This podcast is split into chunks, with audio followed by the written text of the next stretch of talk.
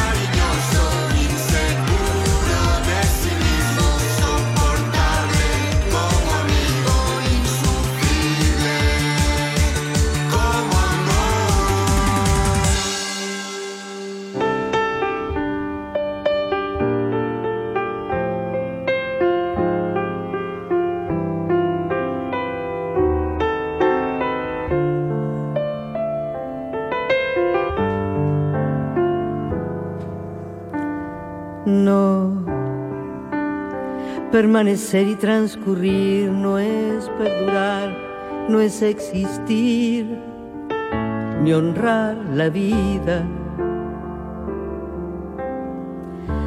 Hay tantas maneras de no ser, tanta conciencia sin saber, adormecida. Merecer la vida no es callar ni consentir. Tantas injusticias repetidas. ¿Hubo un intervalo? Es una virtud. ¿Cuánto duró? ¿Qué le dicen los intervalos a la historia?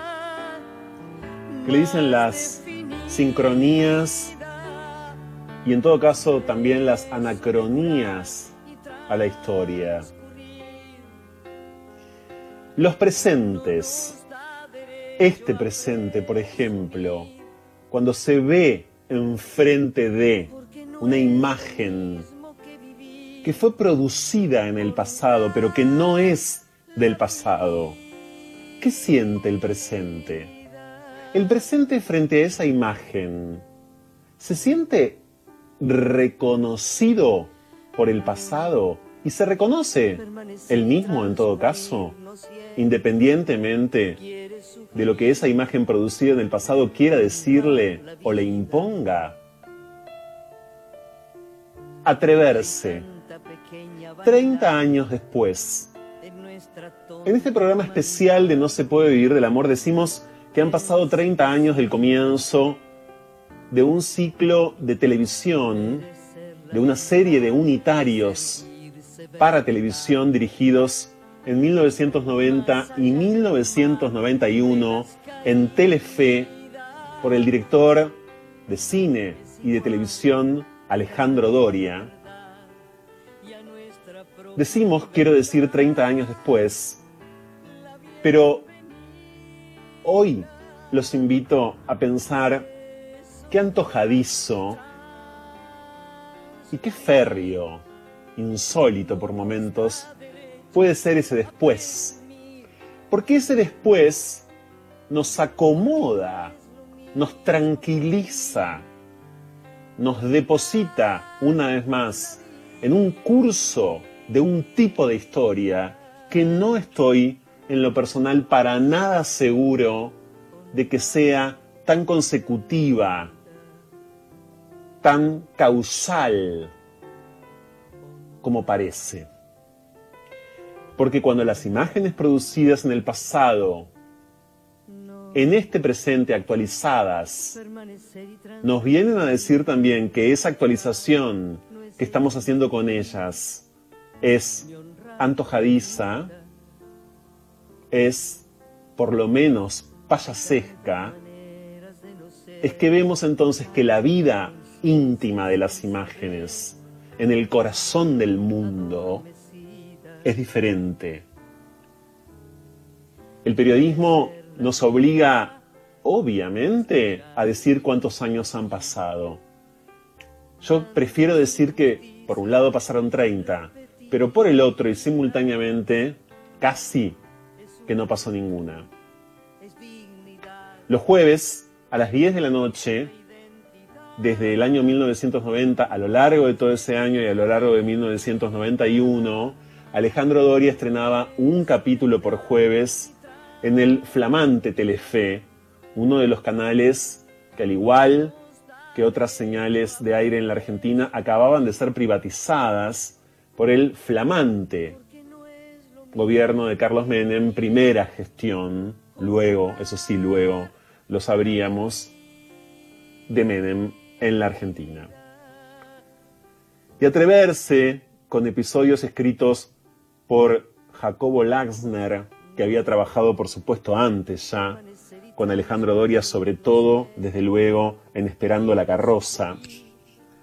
Episodios también escritos por Juan Carlos Hernández La Madrid, por Nelly Fernández Tiscornia, por María José Campoamor, alguna vez incluso por la fabulosa guionista Aida Bornig y con un elenco tan decíamos, rutilante como rotativo, integrado por una serie de nombres propios que en este momento prefiero obviar. Vamos a estar hasta las 2 de la mañana, como todos los días en vivo acá en la radio de la ciudad. Y tengo el gustazo ahora de darle la bienvenida a alguien que podría presentar de muchísimas maneras, por supuesto, pero hoy, hoy voy a elegir presentarlo como el productor que se atrevió a atreverse y como por supuesto el encargado de programación en ese momento que se atrevió a atreverse, está en comunicación telefónica con No se puede vivir del amor, Gustavo Yankelevich. Hola Gustavo, ¿cómo andás? Hola Franco, ¿qué tal? Buenas noches. Bueno, ¿cómo te suenan estos 30 años? ¿Qué sentís sabiendo que hace 30 años tomabas la decisión, hacía, hacía poco tiempo que estabas al, al mando de Telefe, Gustavo, de darle espacio a un programa tan intenso, a un programa tan jerarquizante eh, y a un ciclo tan extraño eh, como al mismo tiempo amigable, diría yo, como atreverse. Mira, el, gusto grande para mí en principio fue eh, poder hacer un proyecto junto con Alejandro Doria, que realmente fue uno de los más grandes directores y realizadores que tuvo la televisión. Y, cuando lo llamé a Alejandro para hacer eh, un proyecto eh, el, o el ciclo este y él me trajo esta idea le dije que me parecía bárbara y que y que ahí íbamos. Este el otro día escuché un una nota que yo no sabía, eh, tu producción me acercó una nota que yo no sabía que, él había dado, que es maravillosa, donde él cuenta cómo fue y que fue exactamente así, este, como él lo contó, que nos habíamos encontrado, yo asumía la, la dirección de programación de lo que era Canal 11 en realidad en el año 90 y, y dos días antes de, de, hacerme cargo estaba en Punta del Este y me lo encontré a la salida de un cine y le dije que quería, Alejandro, quiero quiero que hagamos algo juntos y le conté que yo me iba a hacer cargo de la dirección de, Canal 11, que después fue Telefe. Y bueno, este, tuve, tuve la suerte, la, la fortuna, la bendición que, que él vino con atreverse. Y, y bueno, ahí arrancó todo y fue un ciclo maravilloso en el cual él había dicho algo que yo me había olvidado, quiero un programa chiquito, con mucho contenido, este, con mucho contenido de, muy que, que, tenga este digamos un, que tenga mucho reconocimiento de calidad pero no me importa tanto si tiene si tiene rating. El canal ya estaba primero y, y, y la verdad que estaba con mucho nivel de audiencia pero yo le dije a él con 8 puntos de rating estamos bien y el canal y el programa hizo más de 30 puntos, un programa de mucho nivel, mucha calidad, hizo más de 30 puntos de rating, la gente estaba como necesitada de ese tipo de, de programa, un programa con mucho compromiso con mucho compromiso sin dudas, un programa también eh, muy intenso, por momentos hasta podríamos decir que podría haber resultado hasta espeso, ¿no? Porque en muchos episodios las temáticas no parecían las temáticas habituales en ese momento de la televisión. Hay episodios que han girado alrededor del aborto, bueno, de la diversidad sexual, por cierto, eh, de diferentes conflictos afectivos, de las familias ensambladas. Todo esto hace 30 eh, años. Vos como director de programación en ese momento, Gustavo, eras de mm, averiguar en qué estaban cada semana, los dejabas trabajar, quiero decir, hasta dónde vos te metías, ¿no? Mira, eh, todo el mérito del programa es de Alejandro, de Alejandro Doria, todo el mérito. O sea, quizás vos decís, bueno, vos tuviste tu mérito, que le diste la total libertad para hacerlo, porque fue así. Yo creo que sí. Este, sí, sí, fue así, fue exactamente así. La verdad que el mérito fue de él, los temas los encontraba él, los autores, los actores, que eran un elenco maravilloso, difícil de reunir hoy en día eh, todos querían trabajar en ese programa, en Atreverse, y, bueno, me acuerdo de cada, de cada momento, de cada instante, pero a tu pregunta, eh, yo no estaba en la semana a semana de cada, de cada historia, eh, yo no estaba en eso. Yo, él tenía plena libertad para hacerlo y yo, bueno, de alguna manera agradezco también a los accionistas del canal que, que, me daban esa libertad a mí para que yo también se la pudiera este, dar a, a, Doria, ¿no?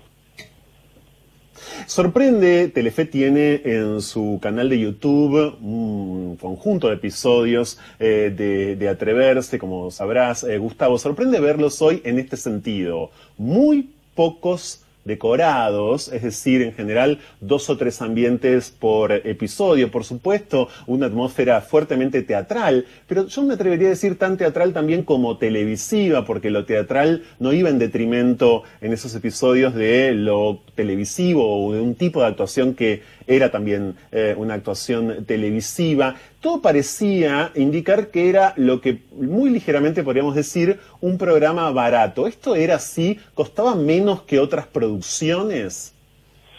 Eh, lo que pasa es que había, había un, eh, de alguna manera, un presupuesto más importante para el elenco. Los, los decorados Alejandro, Alejandro en ese sentido eh, no necesitaba de un gran desarrollo de, esa, de escenografía. Vos viste que, eh, y más si viste ahora esos programas, eh, él trabajaba mucho, muy íntimamente, él trabajaba con planos cortos.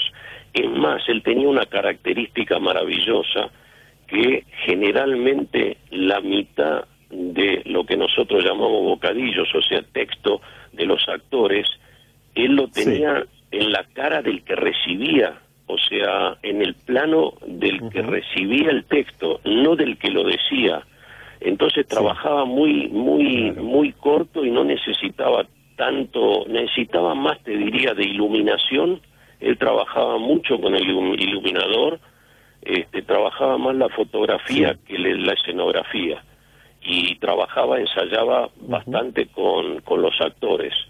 Este, era lo que era lo que él necesitaba. Y, y a mí me venía bien porque nosotros teníamos un estudio y en ese estudio había un día iba a Grande Pa, un día Atreverse, otro día Amigos son los amigos, o sea, eh, bueno, Grande Pa en ese mm. año no había empezado, pero digo, cada cada programa tenía su su día en el mismo estudio. Entonces era era era era para nosotros era eh, digamos muy accesible este, y práctico que él no tuviera tanto desarrollo de escenografía. Estamos en diálogo con Gustavo Yankelevich, para quienes están acoplándose ahora a esta emisión en vivo de No se puede vivir del amor, un programa súper especial sobre el ciclo Atreverse que dirigió Alejandro Doria en Telefe y en 1991. ¿Tienes en particular un recuerdo puntual de algún episodio que atesores en tu memoria, Gustavo? Eh, no, la verdad que no, no lo, lo tengo. Te digo que me, sinceramente, me sorprendí con con lo que me, los eh, momentos de que me mandó tu, tu producción este, me sorprendí de verlos como si los estuviera viendo por primera vez. O sea, me pareció maravilloso lo que vi. Estaba viendo algo de Miguel Ángel Solá. Este, y, la verdad que me dieron ganas, de, ya que decís que están y con la relación que tengo con la gente de Telefe, voy a tratar de voy a tratar de verlos porque creo que eran eran joyitas, fueron joyitas. No tengo ninguna duda, es impactante. Yo te quiero contar de paso, Gustavo, que desde que este programa salió a comunicar que íbamos a hacer este programa especial eh, sobre atreverse, muchas personas a través de las redes sociales nos cuentan que están yendo a YouTube a ver episodios de atreverse y que en este momento, por ejemplo, están cenando o terminando de cenar eh, y demás viendo capítulos de atreverse. El episodio al que vos eh, te referías, por cierto, y del que vamos a hablar mucho hoy hasta las 2 de la mañana, es Damas y Caballeros de Jacobo Laxner y está protagonizado por Miguel Ángel Solá que interpreta a una mujer trans, ¿no? Eh, y bueno, luego hay otro episodio muy, pero muy, muy vigente, realmente, Gustavo, que es un episodio eh, que se llama Un, Uno, Una, etcétera, escrito por Juan Carlos Hernández de Madrid, en donde Fernán Mirás, el actor, es el hijo gay de una madre interpretada por Graciela Dufo, con quien también vamos a dialogar eh, en eh, Y toda esa escena de rechazo familiar, ¿no? Es una escena que parece una escena de hoy, pero creo que hoy no se hacen tan bien. Estoy seguro que hoy no se hacen, eh, digamos, con esa calidad. Eh, ese es, el, sentido verdaderamente como revelador que, que tienen estos eh, episodios hoy, que por supuesto tras, a la empresa le trajeron satisfacciones, ¿no? Porque Atreverse ganó muchos premios acá y también, por ejemplo, un premio Ondas en España, eso lo debes recordar. Sí, pero nos trajo muchas, muchas, muchas satisfacciones, eh, digamos, de crítica, muchas satisfacciones con la gente. Tener 30 puntos de rating o más es que la gente realmente sí. necesitaba, necesitaba ese contenido. Yo lo mm. que me acuerdo, que vos me decís si me acuerdo de algo en particular, eh, bueno, de, de, algún programa en particular, lo que sí me acuerdo perfectamente cuando Alejandro me llamó y me dijo, tengo un tema que quiero que escuches y si te parece bien sería el, el leitmotiv del programa. Y como él sabía mm. que yo le, la verdad que eh, para mí le daba mucha importancia a la música en, en el canal, eh, me fui hasta su casa a escucharlo. Y, y, ahí me hizo escuchar Honrar la vida de Ladia Blasquez, este, por Marilina Ross. Uh -huh. Y le dije, por supuesto que sí, me encantó, sí. me pareció fantástico. Eso, ese, ese, ese momento sí me lo acuerdo de él, este, de, de Alejandro. Uh -huh. Dijiste esas dos veces, Gustavo, que sentís hoy que eh, evidentemente había una necesidad en las audiencias de toparse con un contenido así. ¿Por qué? Porque el año 90 era un año muy auspicioso, ¿no? Digo, había una suerte como de clima de renovación en general. Sí, lo que pasa que este, yo de alguna manera tenía una mezcla entre lo que eh, entre lo que queríamos darle a la audiencia y, y eh, o sea lo que queríamos darle a la audiencia ya sea en contenido sí. y, y al mismo tiempo que, que llegue o sea eh, o sea nosotros teníamos eh, videomatch con Tinelli por decirlo de alguna manera y, sí. y teníamos eh, comedias, teníamos Amigos son los amigos, teníamos un canal que era eh, uh -huh. bastante festivo, digamos. Y, y, uh -huh. y, por supuesto que yo necesitaba, en la balanza, yo necesitaba un programa que, que tenga un contenido de mucho compromiso. Y esto fue atreverse.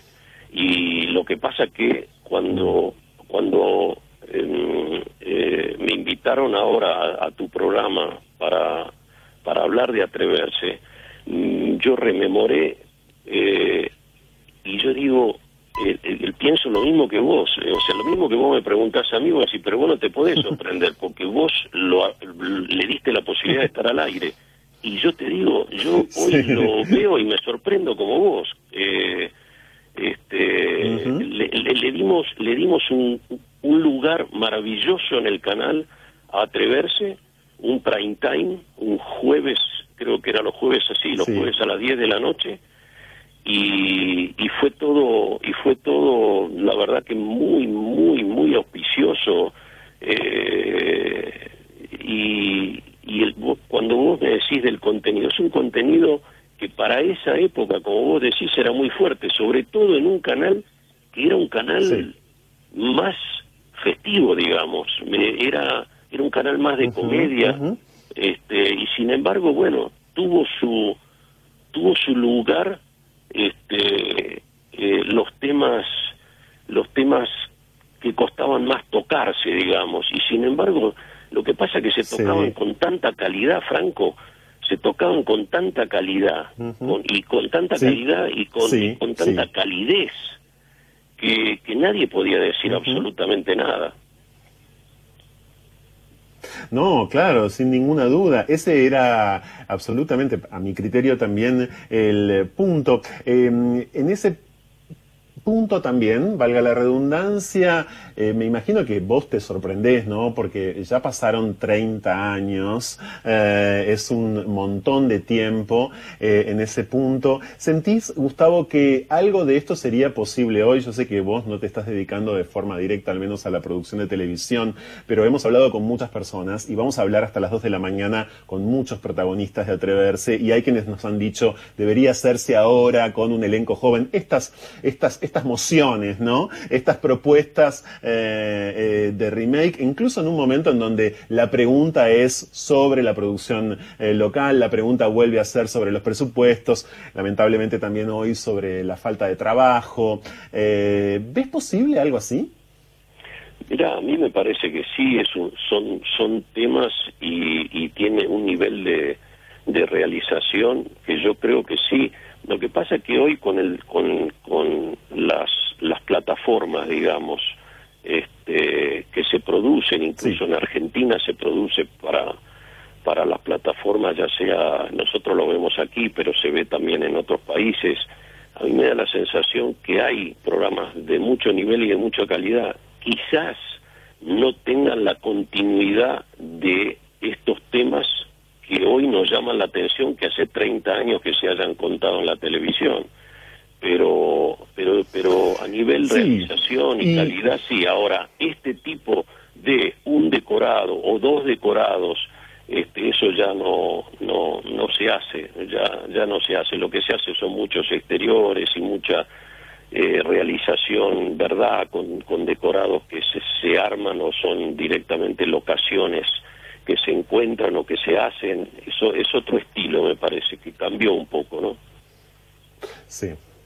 Ese parámetro estético cambió, a mi criterio sería buenísimo que se reponga. Antes de despedirte, quiero contar, aprovechando esta comunicación, algo que a mí me ocurrió en 1990. Yo tenía entre 13 y 14 años ese año y tenía una máquina de escribir. Gustavo vivía en la ciudad de Ensenada y le escribí una carta en la máquina a Alejandro Doria, por supuesto a Telefe, a la dirección de eh, Telefe. La carta finalmente nunca la envié, hace poco la compartí en mis redes sociales y le agradecía al canal, en ese momento yo no identificaba tu nombre, y le agradecía por supuesto a Doria haberme reconciliado con la televisión, haberme permitido descubrir que la televisión era capaz como decís vos, de tratar esos temas con la calidad que, con la que Atreverse eh, los tocó. Ese, ese es el primer archivo que desempolvé este año en una pesquisa hogareña y que derivó en este especial. Jamás me hubiera imaginado que a esta hora, además, íbamos a contar con tu palabra. Así que quiero agradecerte por aquel que fui en ese momento escribiendo esa carta, por este que soy y en nombre, yo me atrevo a decir, de mi agradecerte sinceramente haber programado, haberte atrevido, Gustavo Yankelevich, a atreverse. Mira, yo te quiero agradecer a vos este, por lo que acabas de decir, porque la verdad te juro me, me, me, dio piel, me, me, conmovió lo que dijiste, que con tus 13 años vos escribiste una carta, aunque, aunque no la hayas mandado, pero que la recuperaste, que tiene que ver con atreverse, que tiene que ver con Telefe, eh, eh, y, fundamentalmente por darme la oportunidad de recordar a Alejandro Doria, que fue eh, un gran realizador y aparte una persona que yo quise mucho. No tengo dudas. Gracias, muchas gracias Gustavo Yankelevich. A vos, Franco, un abrazo grande. Un fuerte abrazo. Gustavo Yankelevich acaba de recordar la decisión gerencial que oportunamente tomó para programar Atreverse. Estamos hasta las dos haciendo este especial de 30 años de atreverse, de 30 años, como los llamamos también, de injusticias repetidas. De injusticias repetidas hay, por supuesto, eh, muchísimas personas eh, desde ya en las redes sociales reportándose eh, y quiero agradecerles desde luego a todos por completo.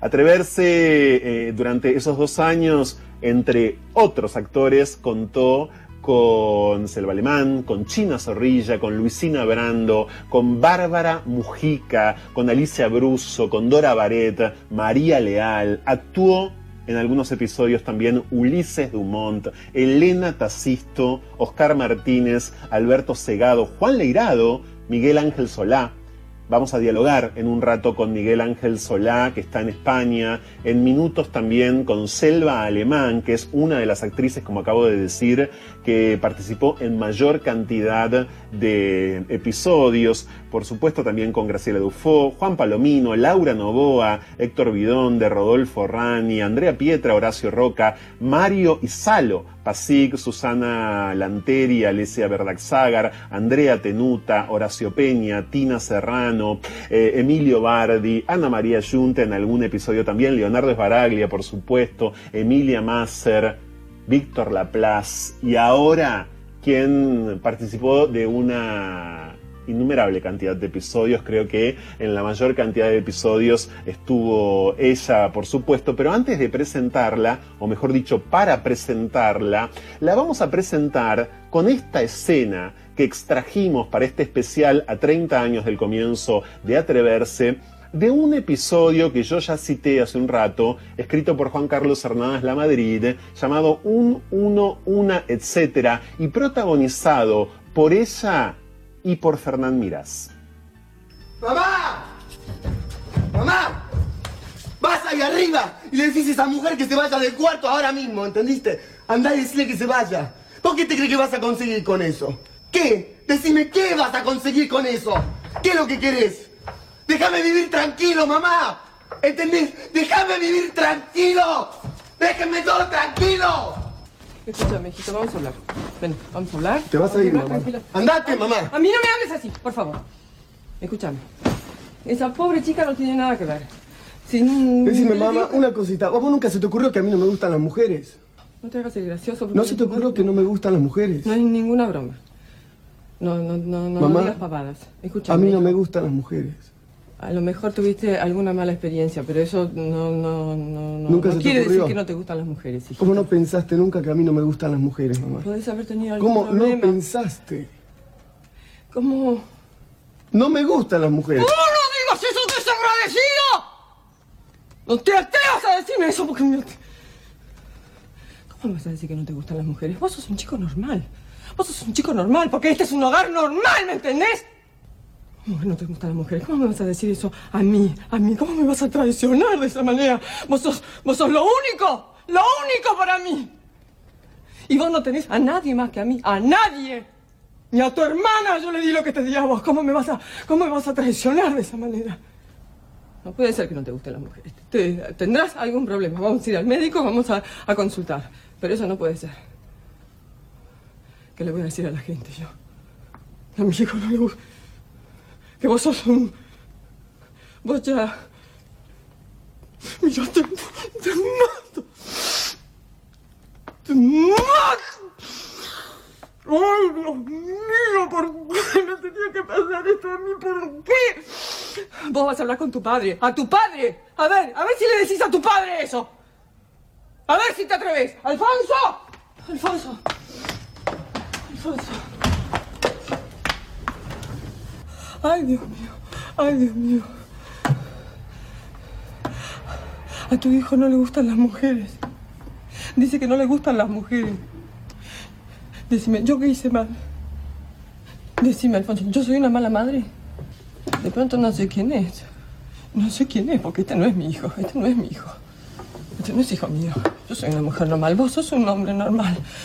Vos sos muy buen padre, Alfonso. Sos un muy buen padre. Todo te, pero trabajas como un perro para mantenernos.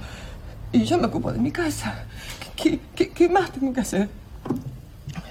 Yo siempre pensé que había que darle libertad. No se puede tener un, un, un pajarito apretado en la mano porque crece y quiere volar. Hay, hay- hay que dejarlo.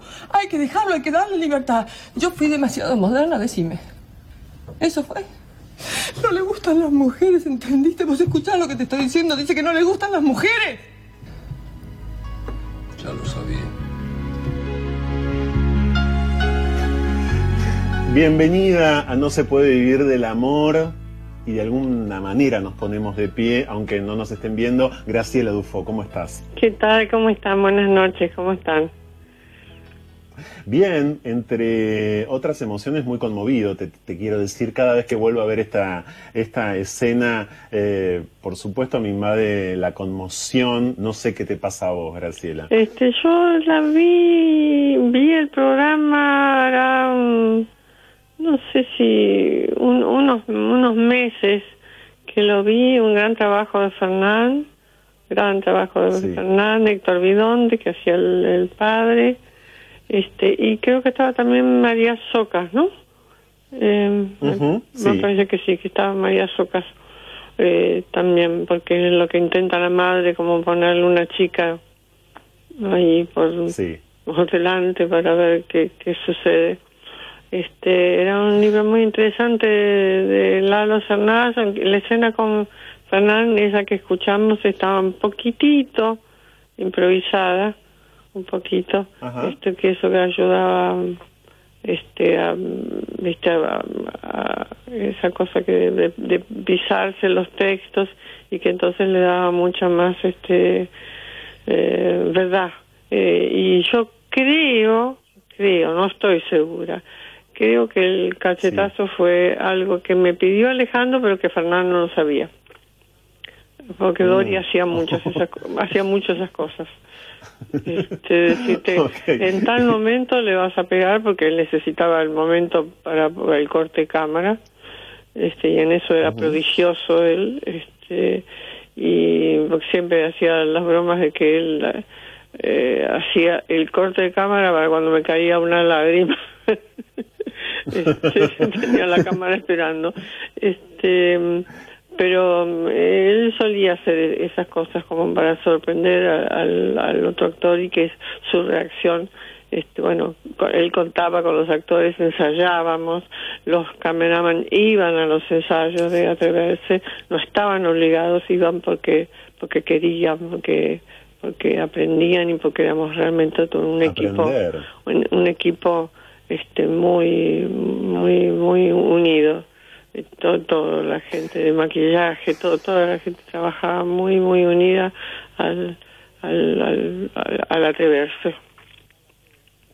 Bueno, vos, eh, como dijimos, estuviste en un montón de capítulos. Graciela, por supuesto, fuiste premiada por este trabajo. ¿Qué significó atreverse para vos? ¿Qué significó atreverse en tu carrera?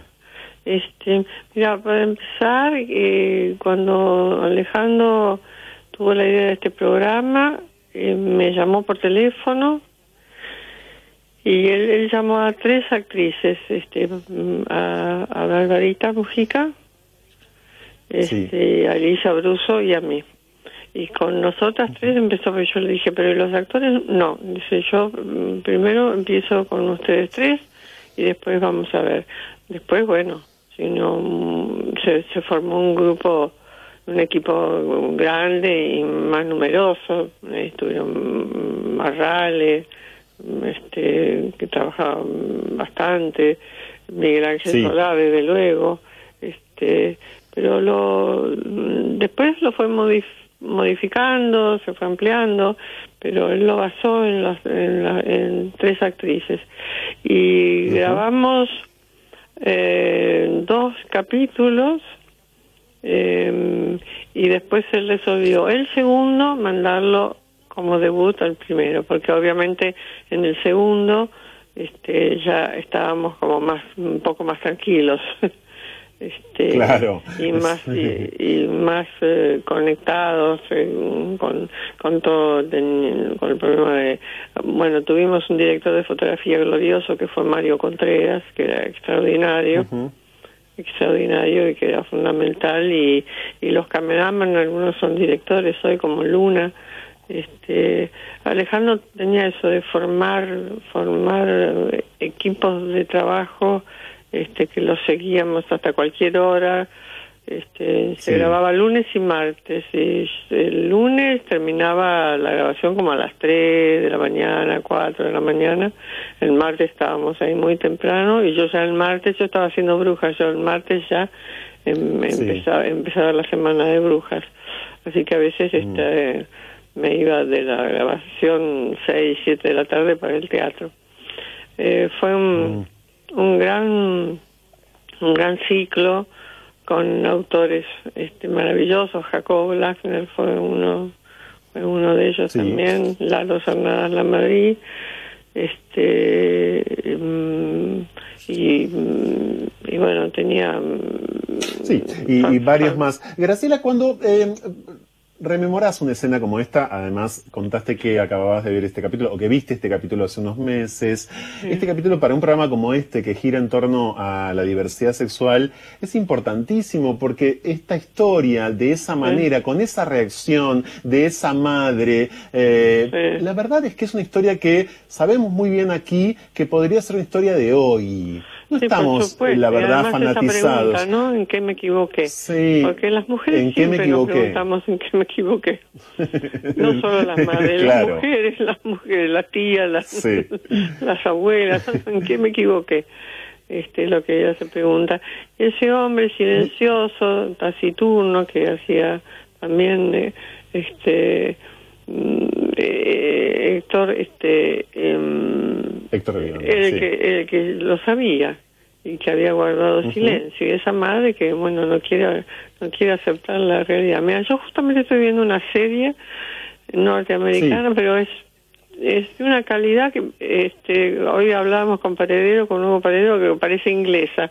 Este y que eh, trata justamente de un, un hombre eh, con tres hijos y que bueno a los setenta y pico de años decide mostrarse como lo que quiso hacer toda su vida, que es como una mujer, y empieza a vestirse como mujer y tiene que ir revelando Transparente, estás viendo transparente. Exactamente, exactamente. Qué, qué, eh, qué interesante, qué, qué, qué mundo tan interesante, tan este y tan eh, doloroso todavía para, para mucha gente, ¿no? Que, que, que cuesta mostrarse cuando Ahora, el ser- punto, sí.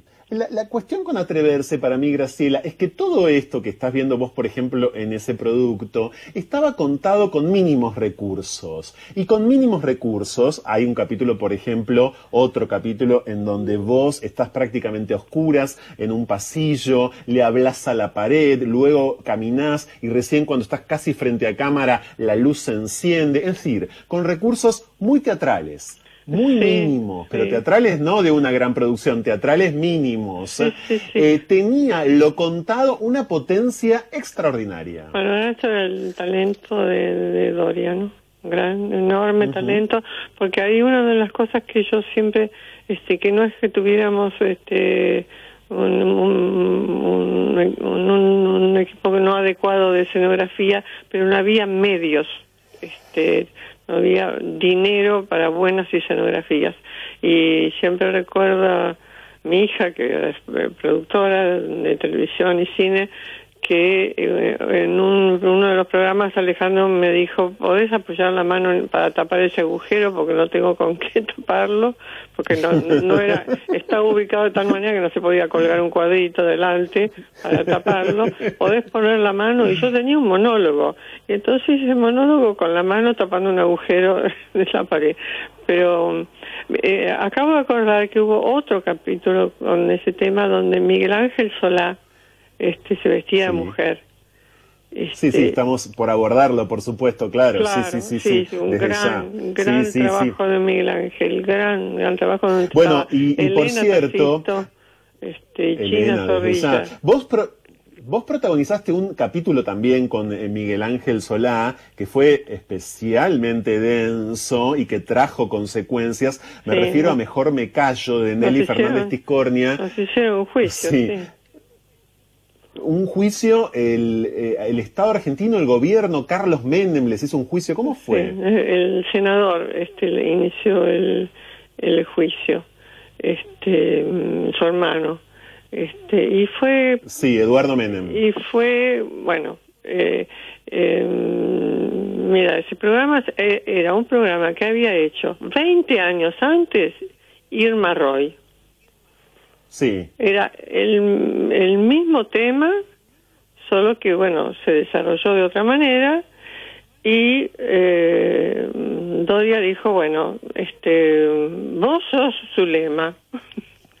este, Y Miguel dijo, bueno, yo lo voy a hacer con tonada riojana.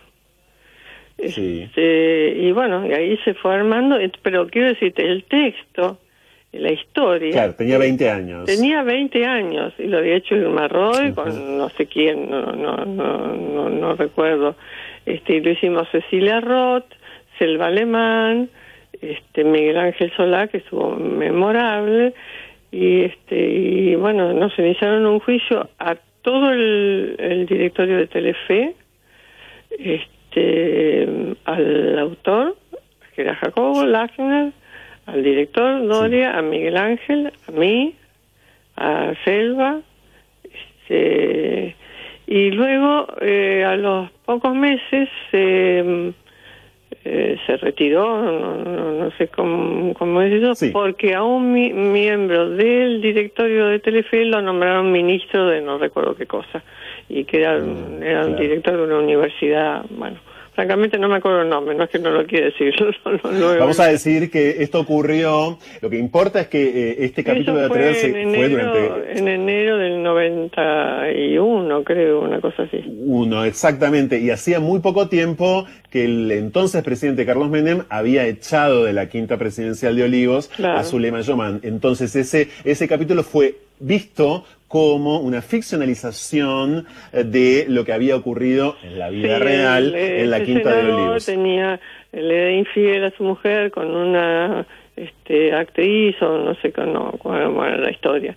Este, y, mm, y fíjate que unos un, año y pico después, eh, después de una función, eh, mm, fuimos a cenar con Moria eh, a un restaurante, este, María estaba con su, pareja de aquel momento, yo estaba sola en ese momento, este, y mm, en otra mesa estaba este, la señora Zulema Yoma con un matrimonio, ella estaba de luto, ya había muerto su hijo y demás. Y María me dijo, yo la voy a ir a saludar, porque era el cumpleaños. Mm. Y se levantó y yo dije, mira, yo no voy a ir porque yo no la conozco personalmente no la conozco bueno. Y entonces Moria volvió y me dijo me dice el, este Zulema que te quiere conocer. Y yo me acerqué la saludé y me dijo le quiero agradecer este cómo usted me interpretó en ese programa de televisión.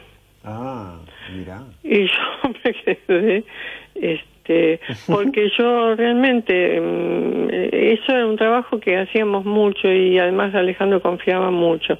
Este como así como te digo que el trabajo de Miguel Ángel fue hecho con mm, desde luego con mucha seriedad pero no era digamos como mm, en ningún momento era este como con, con sorna o nada, nada de todo eso sino tratar de comprender qué era lo que pasaba con los sentimientos de estas personas. Nosotros eran personas. Este, y ella advirtió eso este, y, lo agradeció. Y te felicitó. Y te agradeció. agradeció eh, qué, qué, final. Graciela, gracias. Muchas gracias, Graciela Dufo. Era, por supuesto, muy importante que estuvieras en este programa que está conmemorando los 30 años del comienzo eh, de este ciclo tan sorprendente, tan por otro lado destacadísimo, tan jerarquizador, verdaderamente tan prestigioso que te tuvo en tantísimos capítulos. Gracias por haberte sumado, Graciela. muchas gracias a ustedes y, muy agradecida además que recuerden de estas cosas y sobre todo el gran, el gran director que fue Alejandro Doria. Un abrazo. Un abrazo. Graciela Dufo en este especial de 30 años de injusticias repetidas, 30 años de atreverse. Alejandro Doria falleció en el año 2009. Está en este programa especial, pero no está, pero está. Lo vamos a escuchar ahora mismo. Estamos en vivo hasta las 2 de la mañana. Todavía tenemos que escuchar a Miguel Ángel Solá, a Selva Alemán, a los dos productores del ciclo Atreverse. Pero ahora le vamos a escuchar a él, a Alejandro Doria, referirse en una entrevista con el canal Encuentro hace algunos años, hace varios años, de hecho, a cómo se gestó, a cómo se atrevió a hacer esto, que muchos años después, Doria dijo, si hoy tuviera que volver a hacer atreverse, lo dijo en una entrevista en el diario La Nación con el periodista Marcelo Estiletano en el año 2001, dijo allí, si hoy tuviera que volver a hacer atreverse, el nombre que le pondría, y contó además que el nombre ya lo tenía registrado, es decir, una especie, una virtual segunda parte de atreverse, se llamaría hoy Salvarse 2001. Porque muchos ya nos atrevíamos, o ya nos atrevimos, dijo, ahora se trata de intentar salvarnos. Esto decía hace algunos años entonces sobre cómo, cómo ideó atreverse Alejandro Doria.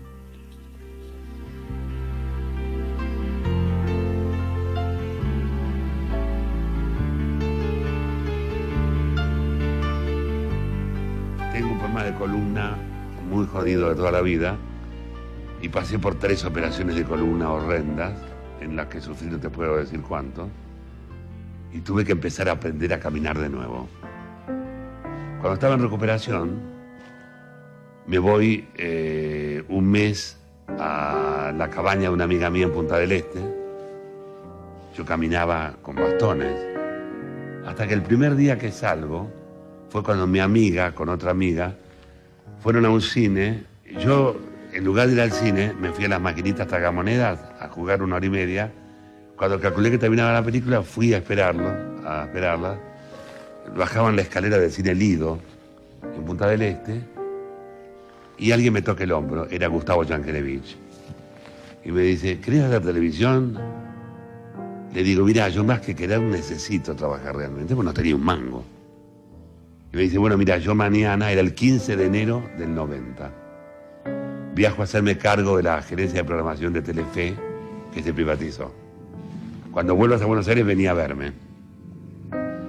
Y eh, pasó un mes y medio, volví a Buenos Aires, pedí una entrevista, me recibió, fui al canal, ahí me confesó Gustavo que cuando me vio luego caminar pensó que yo no iba a poder. Y me dijo que el canal quería un programa chiquito, muy barato, que les diera 8 de rating, pero determinado prestigio.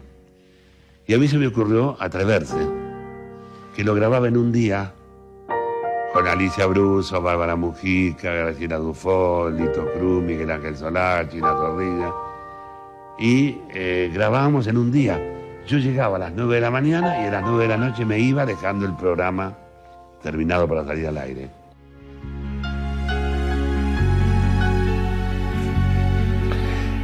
Está en eh, comunicación telefónica eh, quien fue productor ejecutivo por Telefe de las dos temporadas de Atreverse, Roberto Clota García. Roberto, bienvenido a este programa. ¿Cómo andas? Hola, ¿cómo te va, Franco? Buenas noches. Che, un placer, un placer escuchar todo, un placer escuchar a Alejandro, tanto tiempo, qué lindo, qué, qué, qué, qué buen programa. Lo escuché a Gustavo hace un rato, lo escuché a Graciela. Bueno, me, obviamente me voy a quedar para escuchar al resto.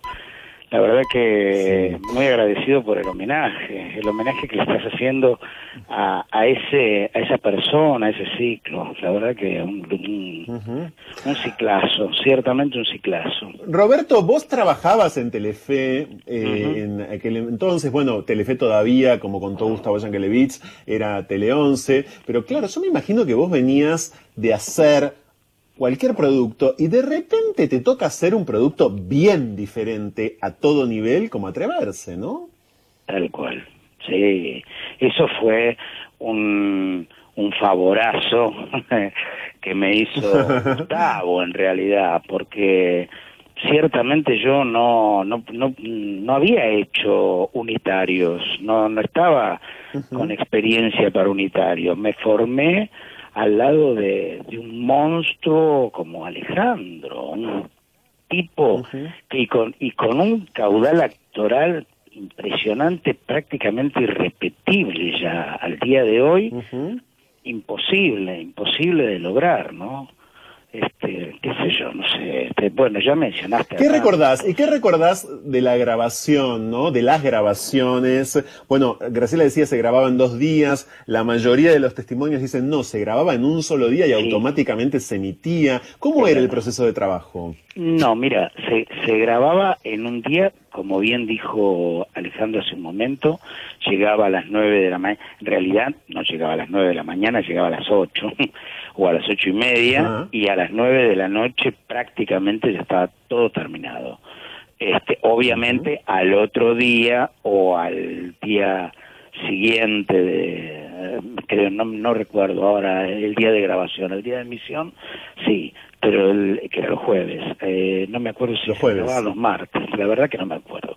Eh, era un formato rarísimo porque era un formato de una hora y media. Pues lo que es hacer meter una artística de una hora y media con ese con ese cuerpo de actores con esas cosas con muy poco decorado muy poco decorado este sin exteriores eh, en algún en algún momento se hizo hasta cámara negra viste emulando una estación de tren una cosa viste una cosa económica verdaderamente económica pero pero con una con una respuesta maravillosa.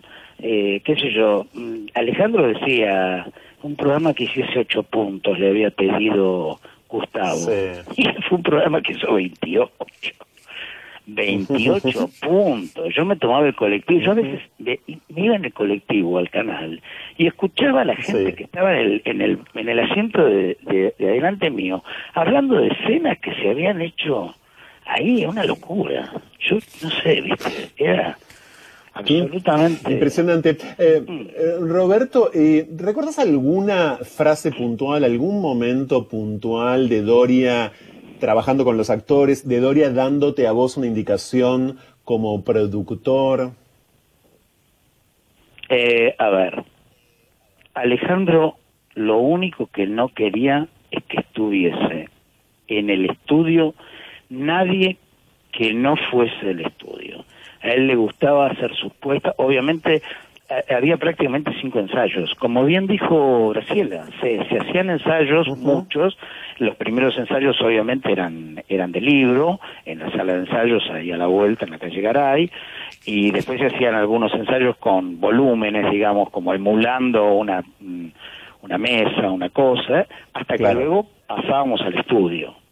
y ahí se hacía el último, el último ensayo pero él tenía una forma de puesta que era muy celoso de sus puestas. Entonces no quería que hubiese nadie que viese, claro, bueno, pero está- era, era lógico, ¿no? Este, es, eso es lo único que podría decirte como, como indicación que por lo general cuando veía a alguien que estaba nuevo, mm, venía y me decía, Robert, te pido por favor, ¿por qué no le o sea, hay una persona ahí que no sé quién, por favor, si se puede retirar de ahí. Bueno, sí, como no, ningún problema. Vale. Este, Roberto, quiero decir que estás en, en Twitter, eh, sos arroba Roberto E. eh, García, para quienes quieran, por supuesto, eh, dar con vos, sos un trabajador desde ya eh, yo de soy un todo esto. An- soy un laburante. Antes de, sí. antes de, de- de despedirte, sin, eh, por supuesto, dejar de agradecerte un montón que te hayas sumado, ¿qué sentías como productor cuando veías que los temas que abordaban los capítulos de Atreverse eran temas tan extra televisivos, es decir, tan poco transitados, ¿no? Por la televisión de entonces, en 1990 sobre todo.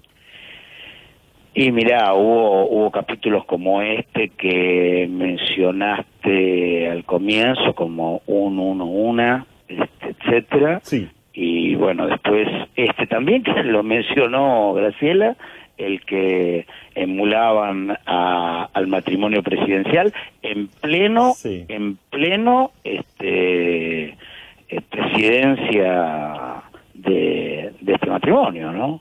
O sea, Exactamente, cosas- exactamente. cosas Eso es importante, es importante. Sí, es importante que recuerdes eso, que contextualices con mucha precisión, porque eh, hicieron eso en un momento en donde un gobierno arrancaba y arrancaba además un estilo de gobierno que luego conocimos muy bien quienes ya estábamos vivos y padecimos también en buena medida. Eh, así que sí, era, era un atrevimiento. Precisamente atreverse estaba plagado de atrevimientos, eh, no solamente por las historias que contaba, sino también por los gestos. Gracias Roberto, te quiero agradecer mucho en serio, muchas gracias por, haberte sumado. Franco, un placer, yo te agradezco muchísimo, te agradezco a vos y agradezco a tu producción el, el haberme permitido participar de esto, porque realmente impensado para mí, pero realmente un placer, un placer y un lujo. ¿eh? Y bueno, bárbaro, fantástico por este homenaje. Dale. Que tengan una buena noche. igualmente, Roberto Clota García fue productor por parte del canal de las dos temporadas de Atreverse. Quiero contarles que antes de las dos de la mañana vamos a dialogar también con quien fue productor general de Atreverse por parte de Alejandro Doria, es decir, elegido por eh, el mismísimo Doria cuando ideó este ciclo. Eduardo Raspo, todavía tenemos que escuchar a Miguel Ángel Solá.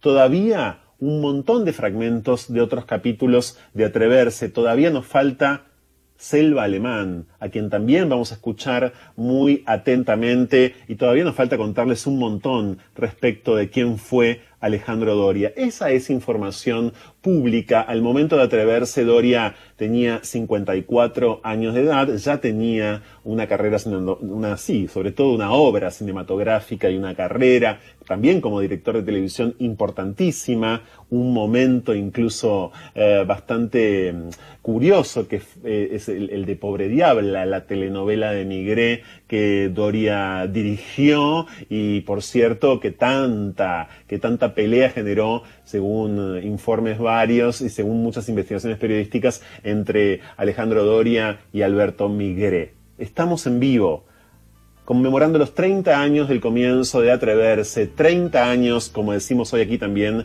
de injusticias repetidas. Enseguida volvemos.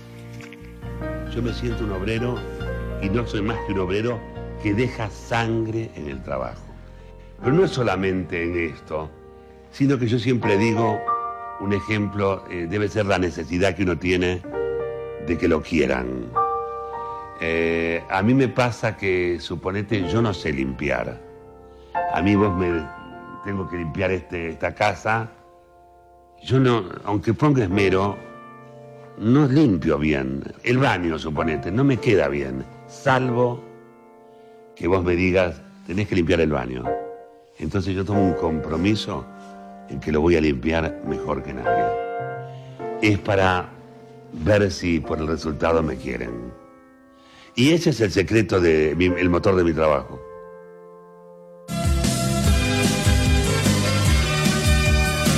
Corte y confesión. Ya volvemos con más. No se puede vivir del amor. Con Franco Torcha.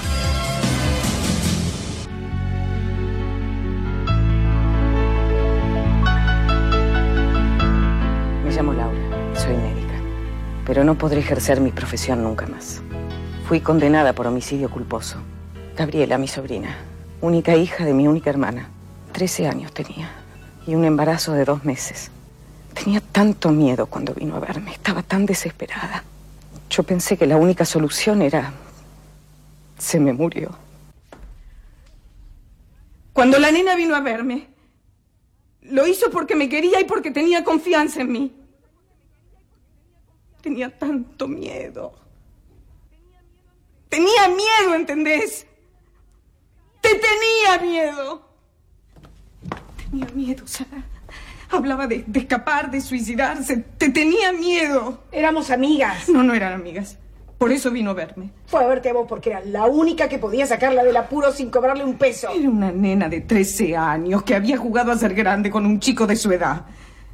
¿Qué hubieras hecho vos en mi lugar? Se lo hubiera dicho a los padres porque ella no era huérfana.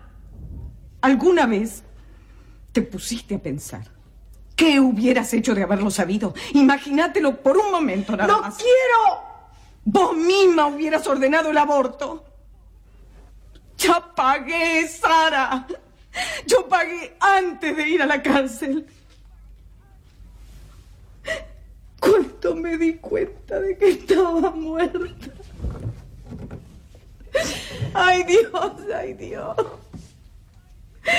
Cuando me di cuenta de que estaba muerta, Dios mío. la llamé a Susana y a Perla esperando un milagro.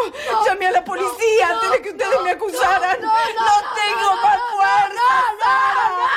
No puedo pagar más. No tengo más fuerza. No, no, no, no, no, no.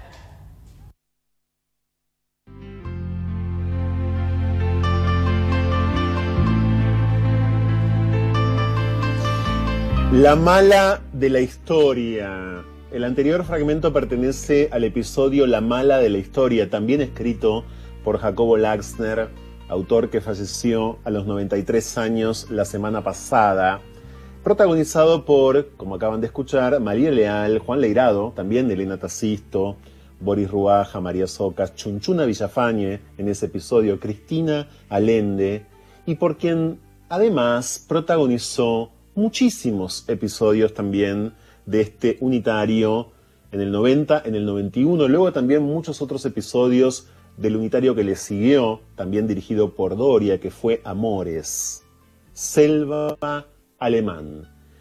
Lo primero que quisimos preguntarle a Selva Alemán fue sobre este episodio puntual que cuenta un embarazo adolescente, el embarazo de una joven de 13 años, y la decisión de esta médica de ayudarla a abortar y el desenlace, por supuesto, cinco años presa y una serie de cruces en el medio de este gran episodio de su propia vida afectiva. Era eso la mala de la historia, pero arrancaba como acabamos de escuchar el episodio un jueves de aquel entonces a las 10 de la noche, en ese momento en Telefe, arrancaba con la confesión de haberle practicado un aborto a una joven de 13 años. Esto nos decía Selva Alemán. Hola Franco, eh, bueno, gracias por permitirme eh, recordar con ustedes ese maravilloso ciclo que fue Atreverse con, con Alejandro Doria, extraordinario director y maestro, y con Laxner escribiendo, y con Cernadas La Madrid, y Nelly Fernández Discornia, y tantos otros.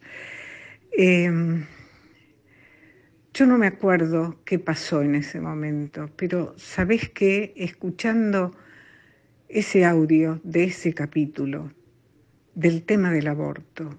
Han pasado cuántos años? ¿30? 30 años y seguimos igual y sigue sin resolverse. Esto es lo que me preocupa, que no avanzamos, que, que se siguen muriendo mujeres, que debería estar legalizado, que debería estar blanqueado, que Sí, me acuerdo, me acuerdo que fue, todos los temas que tocábamos eran, eran bravos y sí, y era, era un riesgo, siempre fue un riesgo. Hablar con la verdad y de los temas profundos y graves siempre es un riesgo, pero, pero bueno, creo que vale la pena y creo que hay, que hay que insistir porque lo que no se puede creer es que haya pasado todo este tiempo, todos estos años, y es un tema que no está resuelto. Selva Alemán, en este especial sobre los 30 años del ciclo Atreverse, hoy aquí en No se puede vivir del amor. Además de ese episodio de la mala de la historia, ¿qué significó para una actriz que tenía, por supuesto, ya mucho recorrido en materia de cine, de teatro y de televisión como Selva, Atreverse en general, sus participaciones se fueron incrementando y como ya venimos escuchando desde el comienzo de esta emisión, el éxito del programa fue creciendo. ¿Cómo transitó eso Selva Alemán? Mira, lo que me pasa fundamentalmente es que lamento que esa televisión no se haga más. Lamento que esos temas no se toquen más en televisión. Eh, lamento que toda esa gente que trabajábamos en ese momento eh, estemos cada uno por su lado, bueno, algunos ya no están, eh, y la verdad que extraño ese tipo de programas porque, porque me parecen maravillosos, porque me parecen esclarecedores, porque me parece que son, eran programas que hacían pensar, eh, que hacían discutir a la gente en sus casas. Eh, me parece que llevaban a la polémica, pero, pero bien, digamos, en el sentido de que, de que, bueno, cada uno tenía sus opiniones, pero se debatían. Y, esto esto es lo que me pasa. Extraño esa televisión con esas temáticas fuertes y comprometidas. Eh, eso lo extraño muchísimo porque creo, creo que nos haría falta, creo que nos hace falta. ¿Cómo era trabajar con Alejandro Doria para Selva Alemán? Bueno, Doria era un director sanguíneo, era lo menos intelectual de este mundo, aunque lo era, por supuesto, era un ser muy inteligente, pero fundamentalmente era muy sensible. Este, y él, dirigía de esa manera, dirigía con pasión. Y eso era lo que, lo que nosotros recibíamos y eso era lo que, lo que sentíamos todos, ¿no? los que trabajábamos con él. Por eso era un, un placer absoluto trabajar con él, como bueno, con otros directores maravillosos con los que yo también he trabajado, como María Herminia Avellaneda, etc.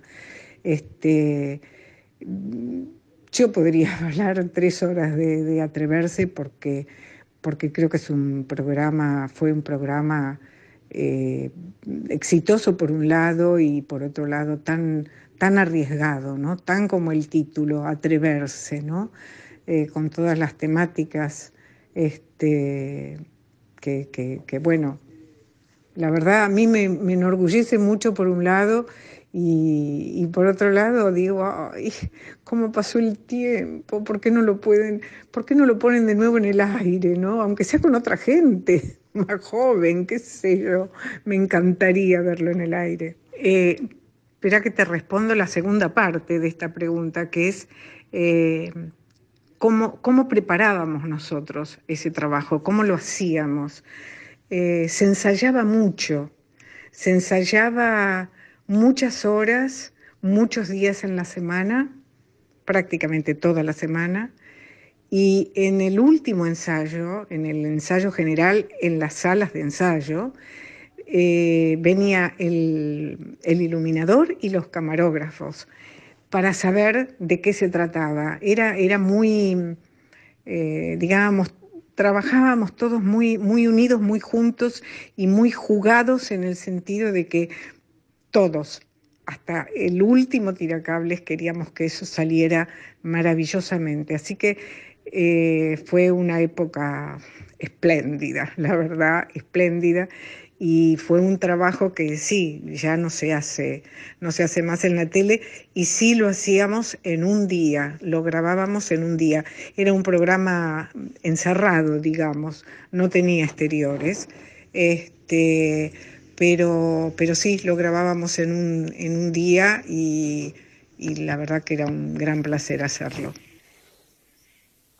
Y por supuesto con Selva Alemán tampoco pudimos gobernar la tentación de preguntarle a ella como primerísima actriz, como formidable, por supuesto, como poderosa actriz, con tantísimo hecho, qué es lo que en todo caso hoy no opera a favor, no funciona y no encastra. ¿Por qué hoy algo como atreverse, un producto con esas características, con esa atmósfera, con su propia esteticidad, no es posible. ¿Por qué no está? ¿Por qué no lo vemos? Yo creo que lo que, lo que falta hoy es eh, entusiasmo y pasión por hacer ese tipo de programas, que yo creo que tienen éxito. Lo tenían, lo deberían volver a tener. Eh, yo creo que faltan ganas, eh, falta que los, a lo mejor la gente que maneja los, los canales o, eh, no sé, se fijen un poco en, las cosas que hacen en otros lados y, qué sé yo, por ejemplo, los ingleses siguen haciendo unos programas maravillosos y bueno, y en Francia también y en Estados Unidos también. Yo creo que es un poco de entusiasmo por este tipo de, trabajo, por este tipo de temática, por este tipo de, de riesgo. Eh, creo que en general entusiasma más eh, las cosas más livianas, siempre se piensa que la cosa dramática eh, es más complicada y que al público no le entusiasma tanto y no da tanto rating. Y yo creo que en este momento, como están las cosas, en este mundo en el que vivimos, donde cualquiera puede morir en cualquier momento por un virus maldito que se inventó o que apareció en no sé dónde, este, yo creo que estaría bien hablarle a la gente de temas profundos, porque de alguna, de alguna manera todos estamos tocando un puntito de fondo, ¿no? Un, punto de, bueno, a ver, este, se nos va la vida, se nos está yendo la vida, hemos perdido un año, eh, ¿qué queremos hacer? ¿Qué, hacia dónde vamos? ¿Qué, qué mundo queremos? Eh, y creo que, que, la tele en ese sentido, como el cine, como el teatro también, por supuesto, eh, tienen que ver con la identidad. Uno mm, está hablando de, de, uno, de la aldea de uno, y cuando uno habla de su aldea, habla del universo. Y me parece que esto es lo que está faltando. Eh, hablar sobre las cosas que nos preocupan a nosotros, a los argentinos y las cosas que nos gustaría cambiar y las cosas que nos gustaría conseguir. Y para eso hace falta gente que nos apoye, gente que lo produzca todo esto. Eh, no, está en, no está nosotros eh, los actores o, o, los autores o los directores, pero creo que todos estaríamos felices si pudiéramos hacer ese tipo de televisión. Franco, desde ya te, te súper agradezco el haberme convocado para de alguna manera festejar los años que han pasado de atreverse.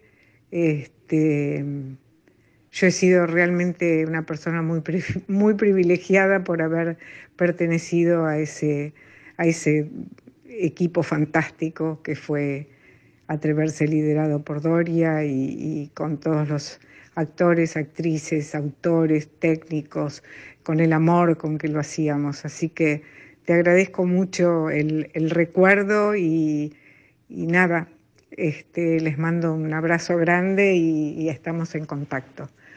Un cariño muy grande para todos y buena vida y cuídense. Selva Alemán pasaba así por este especial de 30 años del ciclo unitario Atreverse, 30 años de injusticias repetidas, tantísimos episodios protagonizados por Selva y sobre todo aquel en el que nos detuvimos al comienzo de este tramo que es la mala de la historia de Jacobo Laxner sobre el aborto, sobre el aborto.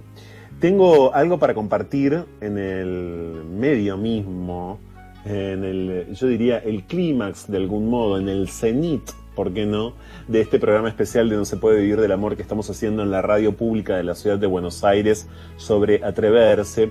Y mm, es una información vinculada a la posibilidad, es una información que tenemos en este momento, que tenemos que compartir con ustedes porque ustedes producen este programa, ustedes lo experimentan, lo sienten, lo atraviesan, por ende lo hacen Ustedes saben que Telefe como marca, como, como señal, está cumpliendo exactamente 30 años, ¿no? Eh, y mm, hay una posibilidad, según alguna información, habría una posibilidad de que en el marco de los festejos al aire que se están haciendo por los 30 años de esa señal, por los 30 años juntos, el canal decida emitir, quizás es probable, podría pasar, que el canal emita por lo menos un capítulo de Atreverse al aire en Telefe. Esta es una información que queríamos compartir con ustedes. Eh, puede llegar a ser, por supuesto, muy sorpresiva, pueden ser más de un capítulo, quiero decir, la sorpresa puede tener desde luego otra dimensión. Alejandro Doria está más que nunca, está, por supuesto que está aquí, Alejandro Doria y esa obra singularísima, esa obra cinematográfica, esa obra televisiva, Alejandro Doria sigue con nosotros en este especial de Atreverse de esta manera. Yo creo que el mejor premio es la tranquilidad de conciencia que tenés de cumplir, hice lo que podía. Yo hubo cosas que me salieron excelentes, otras bien, otras regular, algunas mal, pero ninguna la hice de taquito. Si en algo eh, no llegué a lograrlo es porque no tenía, no tenía más paño, no tenía más piolín.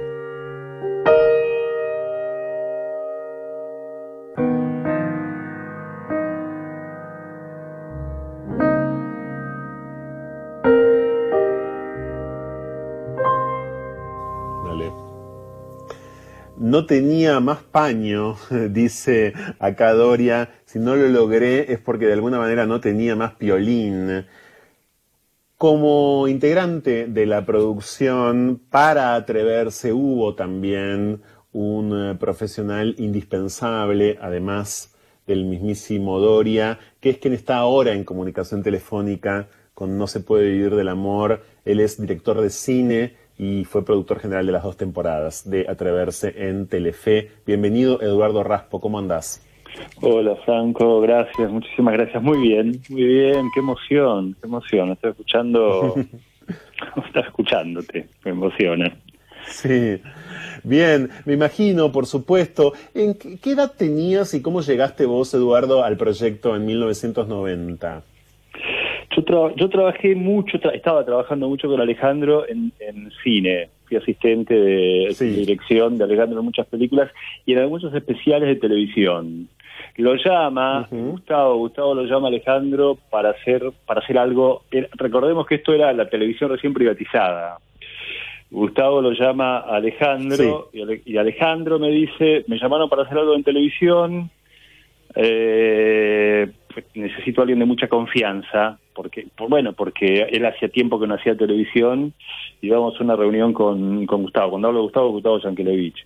Eh, y entonces propone, o le propone a Alejandro, eh, bueno, todavía no, no, atreverse no tenía forma, sino hacer algo para, algo para televisión, que fue como muy, muy general la propuesta. Nos vamos de ahí y... Sí. Y bueno, Alejandro tenía en ese entonces algunos problemas de, salud, tenía un problema en la columna y demás, y no, tenía mucha movilidad. En, síntesis, lo que decidimos entonces, o lo que decía Alejandro, y yo lo acompaño, me acoplo a eso, es en hacer un, unitarios de 90 minutos. Nosotros hacíamos eh, 90 minutos de televisión, algo así como 70 y pico de, contenido en un día de grabación por semana. Una cosa que solo Doria podía hacer. Eh, porque era, era, era épico. Nosotros grabamos en un día eh, lo que era casi un largometraje, y eso se debía al oficio y al talento de, de, Alejandro. Y quisiera, quisiera sumar a tres personas en esto que son, que era como una santísima trinidad, que eran, que eran autores, que era Nelly Fernández Tiscornia, Jacobo Lackner y Lalo Cernada La Madrid me parece que también ahí, si uno rastrea y, si uno se pusiese a ver cuál es la temática del ciclo, me parece que aparecen estas tres personas que tenían una humanidad inmensa, digo, sumada obviamente a la de Alejandro. Hay ahí algo de, eh, me parece que de, de, la, pues, de, de, de, la humanidad, no se me ocurre una palabra que eran estos tres, sí, estas tres sí, autores. Sí, sí, sin dudas, por supuesto. Eh, desde ya había entre esos, entre ellos cuatro, ¿no? Los autores Idoria y todo el equipo, una suerte de feliz combustión, eh, una juxtaposición, quizás, quizás de algún modo eh, hasta emocional, eh, que permitió que tuviera todo el rigor que tuvo, por cierto. ¿Qué anécdota puntual, qué momento o qué foto quizás, Eduardo, recordás especialmente habiendo producido tantos episodios a lo largo de dos años, de vuelta con cuestiones en lo narrado tan fuertes, ¿no? Bueno, a mí me parece que, que revisando un poco Atreverse, eh, no, no sabíamos, yo, yo estaba viendo viendo algunos de los títulos, no sabemos cómo definir algunas cosas que ahora están, que tienen como con mucha vigencia, ¿no? Y me parece que ahí había, a, a, mí la imagen que me queda es, yo era muy chico, era muy chico, no sé si era muy chico, tenía veintipico de años, y, y, y, había trabajado mucho ya con, con Alejandro, y había trabajado mucho en cine porque, porque me ganaba la vida haciendo eso, no digo no tenía opción y además me gustaba mucho. Y me quedo un poco con con el con el trabajo que se hacía en la búsqueda de, de lo que se debía contar. Ahí sí, vos, vos dijiste una palabra que a mí me gusta mucho y que no, que como a veces desaparece en el trabajo, vos estás haciendo otra cosa, que había muchísima rigurosidad en, en lo que se hacía. Para mí fue también todo como una lección, ¿no? Era gente ya muy consagrada y eran muy rigurosos en lo que se hacía. Entonces, a mí lo que me queda, por sobre todo el recuerdo que yo tengo, era alguno de los, de los lunes o miércoles, jueves que ensayábamos en un subsuelo de las salas de ensayo de Telefe, en un elenco extraordinario, eh, Alejandro y yo, eh, pues yo, porque tenía que acompañar como, como productor general, eh, cómo se, cómo se trabajaba la temática, que además los libros venían escritos a máquina, eran libros de 70, 80 páginas, pensemos que hacíamos 70 minutos de televisión, en donde había una devolución, ya habíamos leído los libros, yo hacía una devolución, filtraba, los leía Alejandro, venía otra devolución, y había un había una rigurosidad eh, festiva en lo que se hacía y una búsqueda de, de temáticas que para su momento pues yo, yo trato, trato de ubicar, no, las cosas hay que mirarlas con los ojos de la época. Y, me parece que hay un encuentro, un encuentro entre, entre gente muy talentosa y de una calidad humana. Yo, yo terminé siendo muy amigo de uno de ellos, Alejandro lo era de hecho, pero Lalo Cernada fue alguien entrañable hasta, hasta que Lalo murió hace, hace un año y nosotros hablamos mucho y, y, y él era un, era un buceador en algunos temas, me parece, como lo fue Jacobo, como lo fue Nelly Fernández. Me insisto con ellos tres porque para mí me marcaron mucho a la hora de, eh, de, de eso, que con una simpleza meterse en temas que eran bien complejos en una época que no estaban ni siquiera en, la agenda de nadie y sin embargo se fueron filtrando a partir del talento de Alejandro, de también del dejar de hacer de Gustavo Yankelevich. Ese es el término, ese es el término Sí. Has dado en la tecla con una palabra que es la filtración. Yo lo que siento es que Atreverse fue un producto que logró filtrar en una pantalla fuertemente dedicada a otras cosas todo esto que no tiene tiempo, por cierto, estamos en comunicación telefónica para quienes se suman ahora con quien fue el productor eh, general de Atreverse, Eduardo eh, Raspo. Quiero saber, Eduardo, cómo se elegían esos elencos que repetimos una vez más, eran muy rotativos, a veces eran eh, bastante repetitivos, pero al mismo tiempo nunca se repetían, aunque fuesen los mismos actores. Digo, llegaba un libro y Doria se sentaba y pensaba cómo, en qué actores. Bueno, eh, eh, había una había una había una base que circulaban siempre en el ciclo y después se complementaba con, como con una un segundo círculo que también estaban. Eh, era, una época en donde también los guiones estaban, los libros estaban muy escritos para, para, para, para alguien.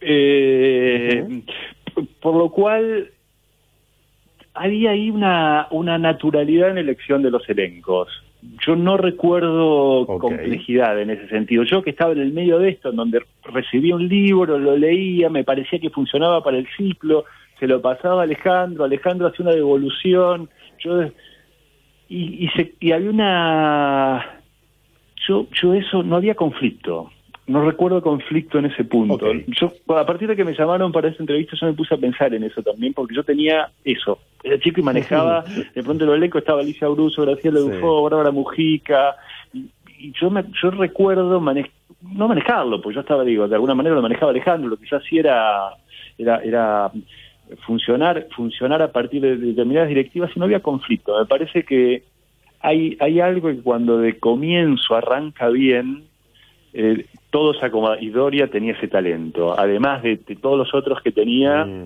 de, de, deja- de dejar de dejar jugar, me parece, jugar en el término de que cada uno pusiese la ficha que correspondía. Y, y ahí aparecían, aparecían temas que yo ahora lo pienso y digo, porque nosotros grabamos, mientras grabábamos se grababa al lado, se estaba grabando Cris Morena, eh, jugate Sí. conmigo. En el estudio del fondo, muy chiquitito, había un joven que estaba funcionando muy bien y que sería después Marcelo Tinelli, y en el medio estábamos nosotros haciendo eh, un, uno, una, etcétera, por ejemplo, ¿no? Y, y, y sin embargo nada era, me parece que esa fue una capacidad de, de que todo se articulara en un momento, estamos hablando del año 90 además, ¿no? Digo, si uno lo miraba con el signo de la época, Sí, decís, ¿qué estamos hablando del año 90, exactamente. Y el, y el primer... Ahora, el primer Eduardo, hay, capítulo- eh, sí. Sí. Sí, perdón, Franco, Sí. discúlpame. Sí, no, no, pasa no, que por tomo- favor, continúa. tomo- tomo- No, no, no, no, no. recuerdo que el, el primer capítulo fue, es, un, es, un, es un capítulo de Nelly Fernández Cornea y es la historia de una Sí, maestra. Alta y en el te- cielo con Alicia Al- Bruso. Alta en el Sí. cielo usamos un tema de Madonna. Pues yo digo, era... era Claro. pues, eso, y nos dejaban, y la verdad es que dejaban hacer. Yo ahí, ahí, ahí me parece también un- una capacidad importante de Sí, Gustavo en la por dirección supuesto, del canal. por supuesto. Nunca hubo ahí un conflicto. Desde ya.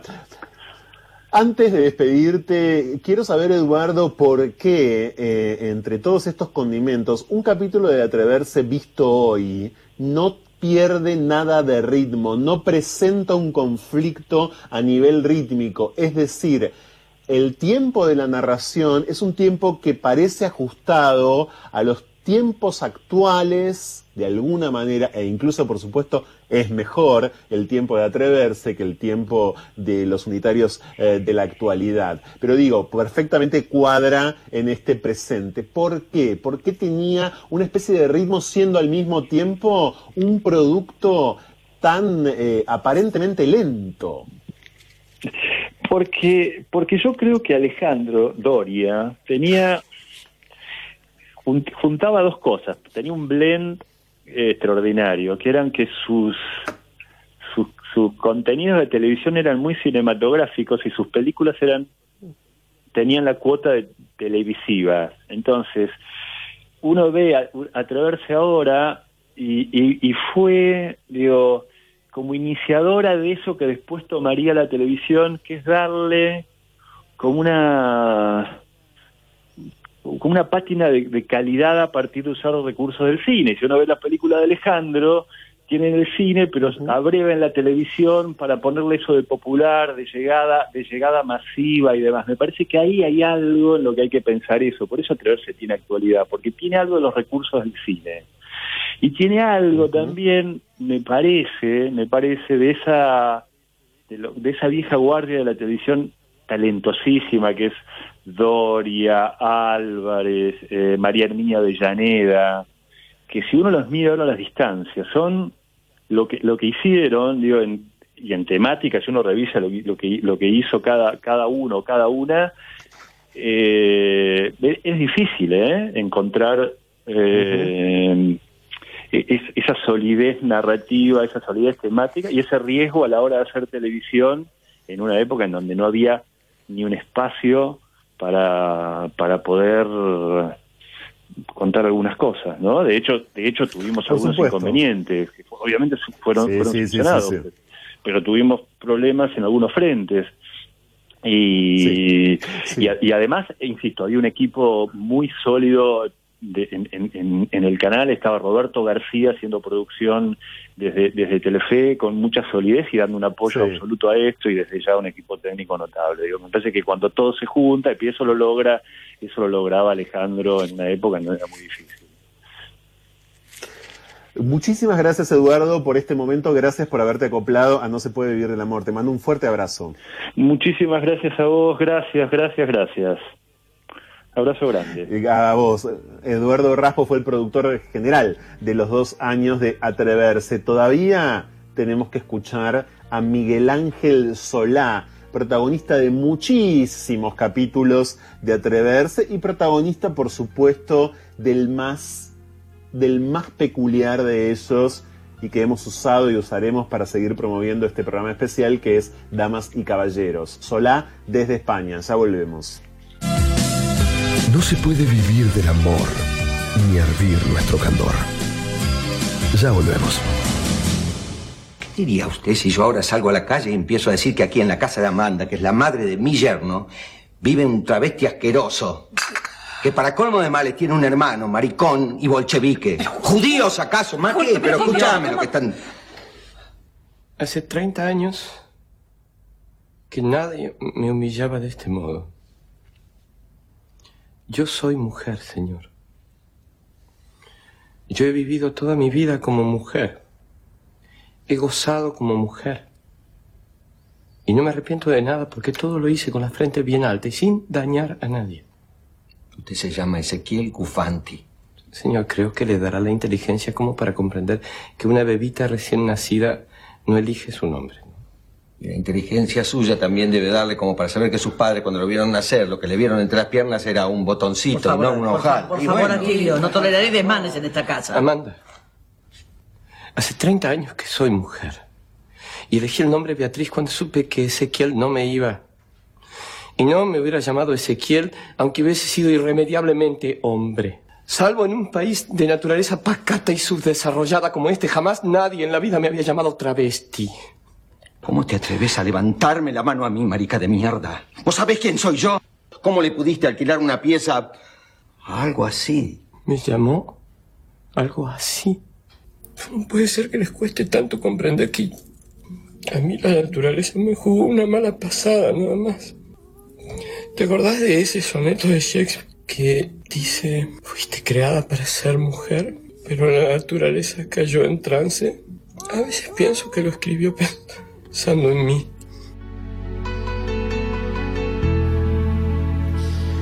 Miguel Ángel Solá, en este caso, en un fragmento de Damas y Caballeros de Jacobo Laxner, en el que él interpreta a Beatriz, una mujer trans que vuelve a la Argentina a sus 50 años, tras haber amado, vivido, gozado, trabajado en París.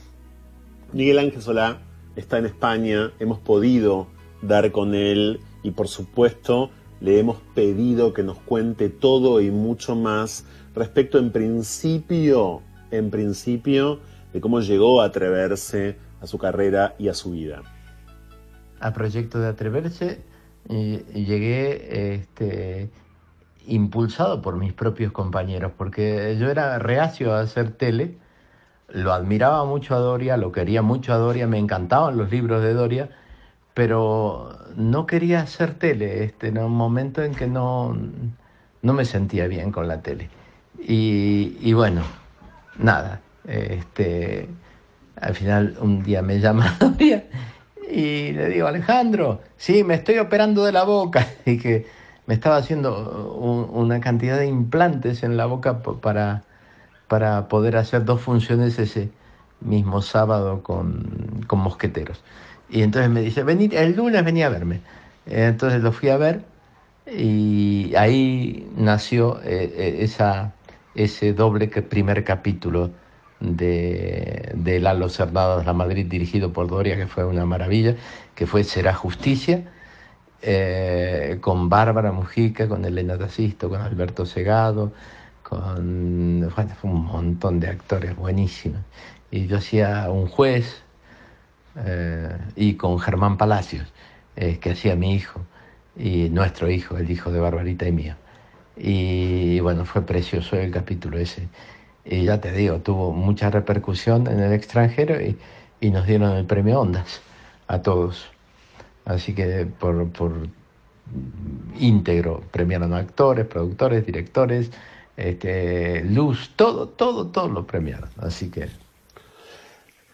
Aceptó Solá hacer televisión y por supuesto no se equivocó porque hizo luego muchos atreverse, se atrevió luego a partir de esto a mucho, a mucho más. Y se atrevió efectivamente en un momento en donde quiero que pensemos juntos en las políticas de representación, que es algo que en este programa dialogamos y digo y abordamos eh, un montón, ¿no? La representación de las personas trans en eh, productos audiovisuales, en la industria afuera, en la Argentina toda vez que esto ocurre, en qué condiciones, cuáles son los términos de esa representación. En la Argentina, en 1990, sí, en las pantallas habían aparecido personas trans y sobre todo mujeres, por supuesto había sido en los términos de lo meramente circense, de lo escandaloso o de lo criminalizado. Y no había referencias,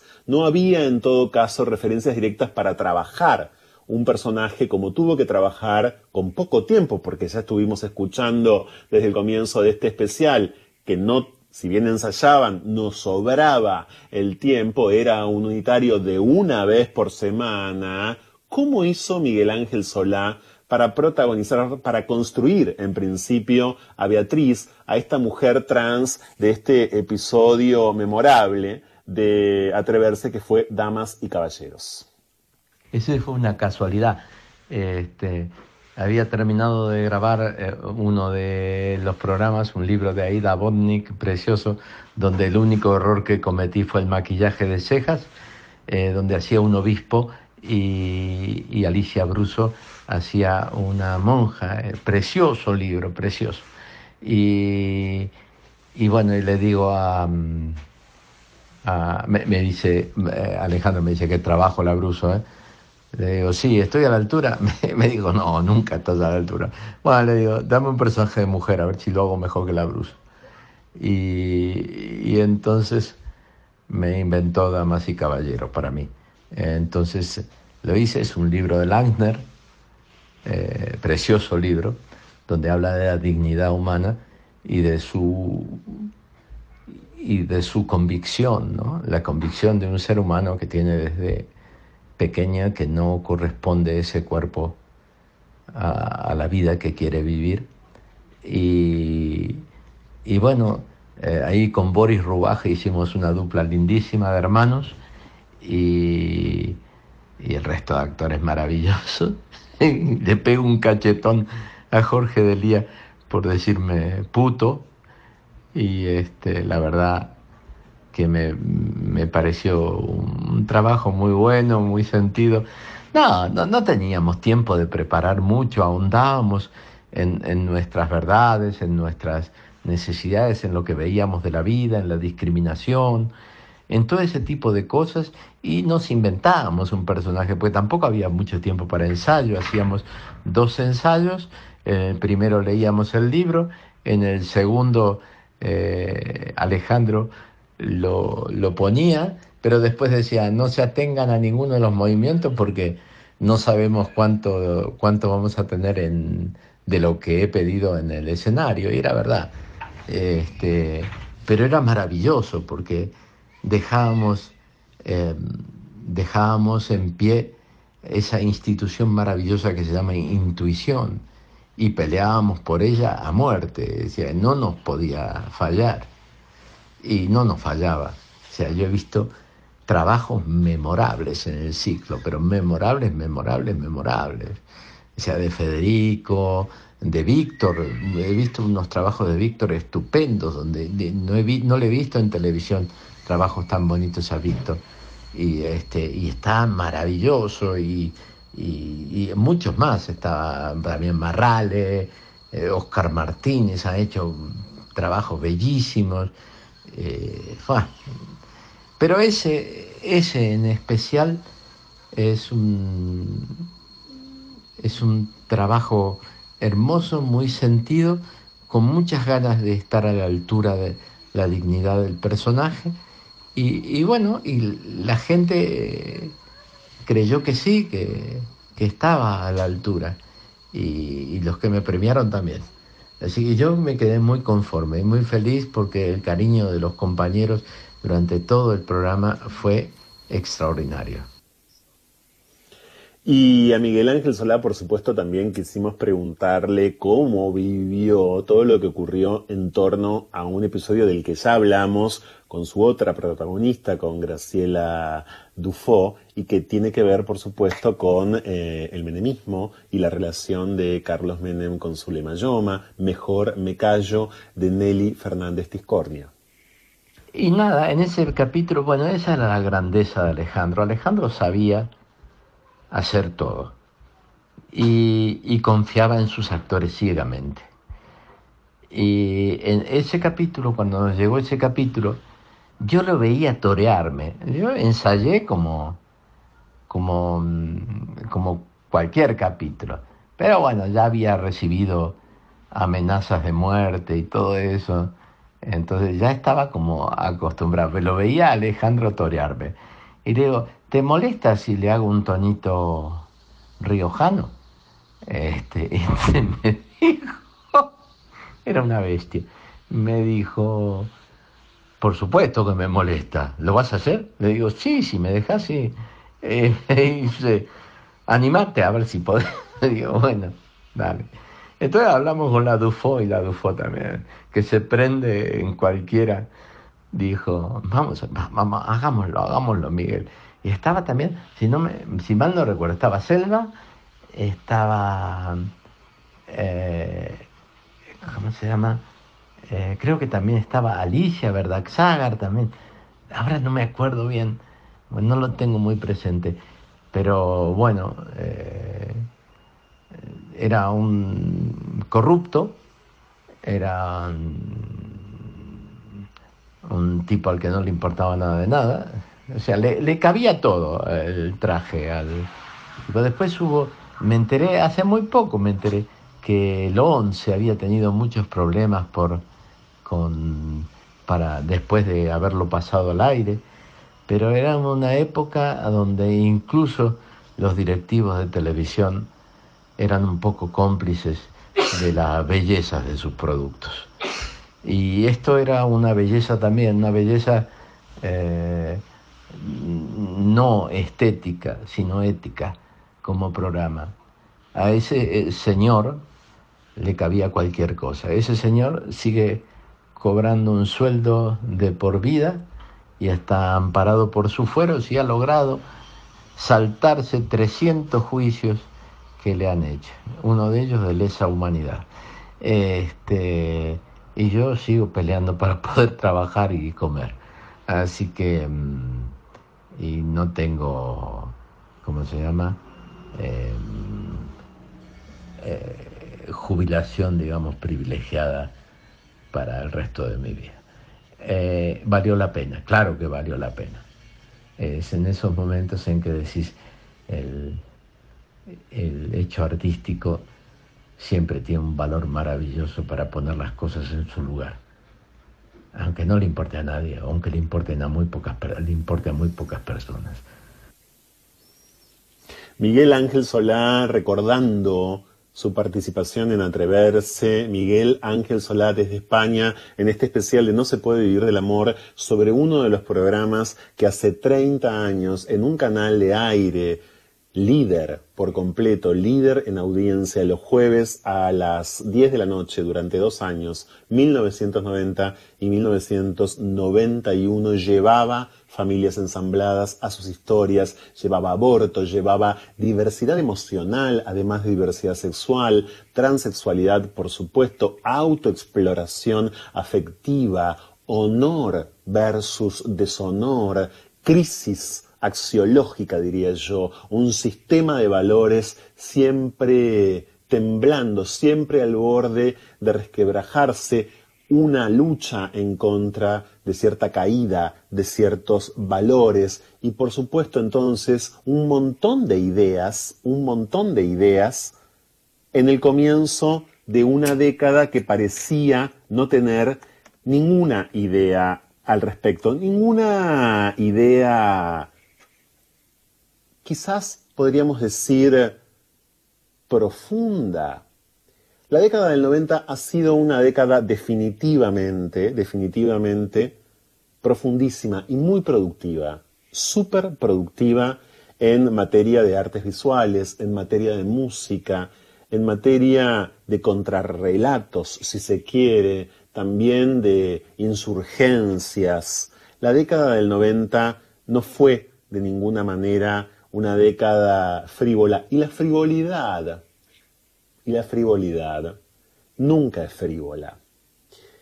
No deja de ser entonces súper paradigmático que esos años con tantísima audiencia, esa audiencia de los colectivos de la que daba cuenta también Roberto hace un rato, esa audiencia eh, entonces haya absorbido, haya absorbido eh, atreverse de esta manera. Es por eso, es por todo eso, y es porque, como decíamos al comienzo, queremos ver cuál es la reacción, cuál es la ebullición, cuál es el comportamiento de este presente cuando este presente es sometido a ese pasado. Algo más de Miguel Ángel Solá y nos despedimos. Hay mucha gente que quiere demostrarle al resto de la gente que las conciencias están vacías. Y de vez en cuando salta la liebre del ser humano y se pone a galopar por los campos y empieza a contar verdades. Y eso no les gusta a los, a los jerarcas, digamos, y pensadores de nuestra televisión. Pero nuestra televisión no está en un estado paupérrimo de creatividad. Este, es una bolsa de reírse de los demás, de las demás personas, y es una eso que podría haber sido una herramienta maravillosa, un útil para que todos creciéramos como argentinos, para, para que creciéramos como pensadores, para que creciéramos como sentidores de la vida, este, se ha transformado en eso, ¿no? en llenarle la bolsa a 10 o 12, que son los que se llevan todo el dinero por defender eh, esa corrupción, esa malversión de la vida que, en la que se ha transformado este, nuestro país. Eh, el mundo entero, diría yo, pero a mí el que me duele es mi país. Eh, y lo lamento en el alma porque, bueno, tampoco hay muchos Dorias, pero sí hay descendientes de los Doria, de las Avellaneda, de las Álvarez, de las Arias, de la, perdón, de, Diana Álvarez, de, de Alejandro Doria y también hay actores enormes para cumplir con esos trabajos. Y bueno, no están en juego, ninguno de esos está en juego ahora. Ahora hay, bueno, eso, el negocio. Un abrazo enorme, Franco. Muchísimas gracias por este reportaje. No sabes qué ilusión me hace participar en algo que sea un homenaje para atreverse. Porque el día que le hicieron el homenaje a Yankelevich, que fue el que eligió hacer atreverse y que acompañó mucho a Alejandro Doria en ese desafío y lo, apoyó, a pesar de todo, ese día los que le hicieron el homenaje no se acordaron ni de Alejandro Doria ni de Atreverse, ni de los actores que habían trabajado en el ciclo. Un abrazo gigante, Miguel Ángel Solá, desde España, para finalizar este ciclo eh, que fue atreverse y para abrir un nuevo ciclo de atreverse. Finalizar es una manera de decir, finalizamos este programa y lo quiero finalizar pensando en Doria, antes de escuchar una vez más esta versión definitiva, diría yo, del tema de Ladia Blasquez que hizo para este ciclo y que cantó especialmente para atreverse Marilina Ross. Digo, Parafraseando a Doria, retomándolo en 2001, ya estaba diciendo que había que dedicarse a salvarse. Ya nos habíamos atrevido. Entre atreverse y salvarse. Treinta años de atreverse. Treinta años de injusticias repetidas. Me acompañaron, como siempre, en la locución de este programa Valeria Liboreiro, en la operación técnica Marcelo de Marco, y para todos aquellos que preguntan, por si todavía no lo fijaron, la productora de esto y de mucho más, porque es capaz de esto y de muchísimo más, es Romina Perkins. Hasta mañana.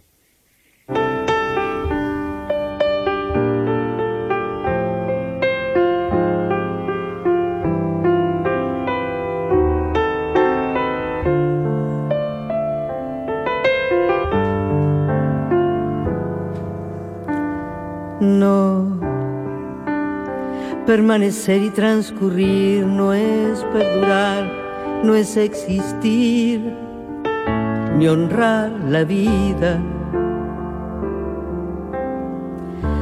Hay tantas maneras de no ser, tanta conciencia sin saber, adormecida. Merecer la vida no es callar ni consentir. Tantas injusticias repetidas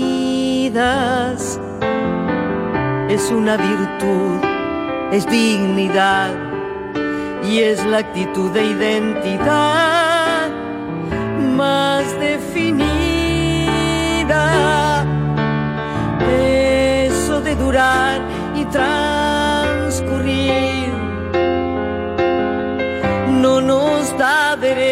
a presumir, porque no es lo mismo que vivir, honrar la vida.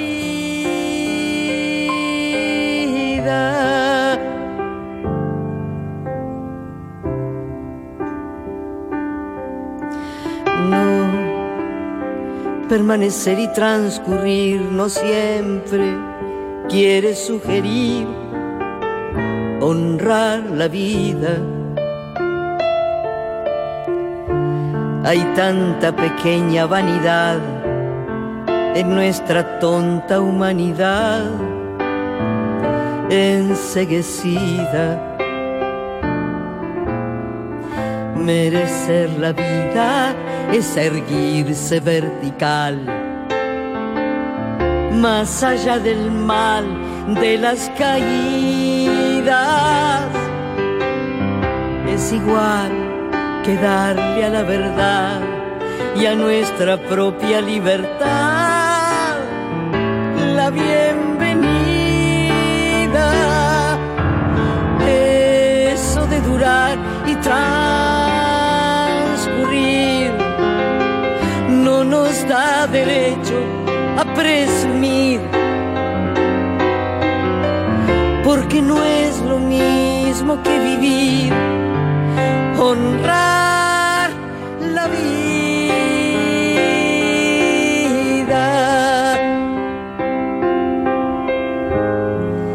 honrar la vida. honrar la vida.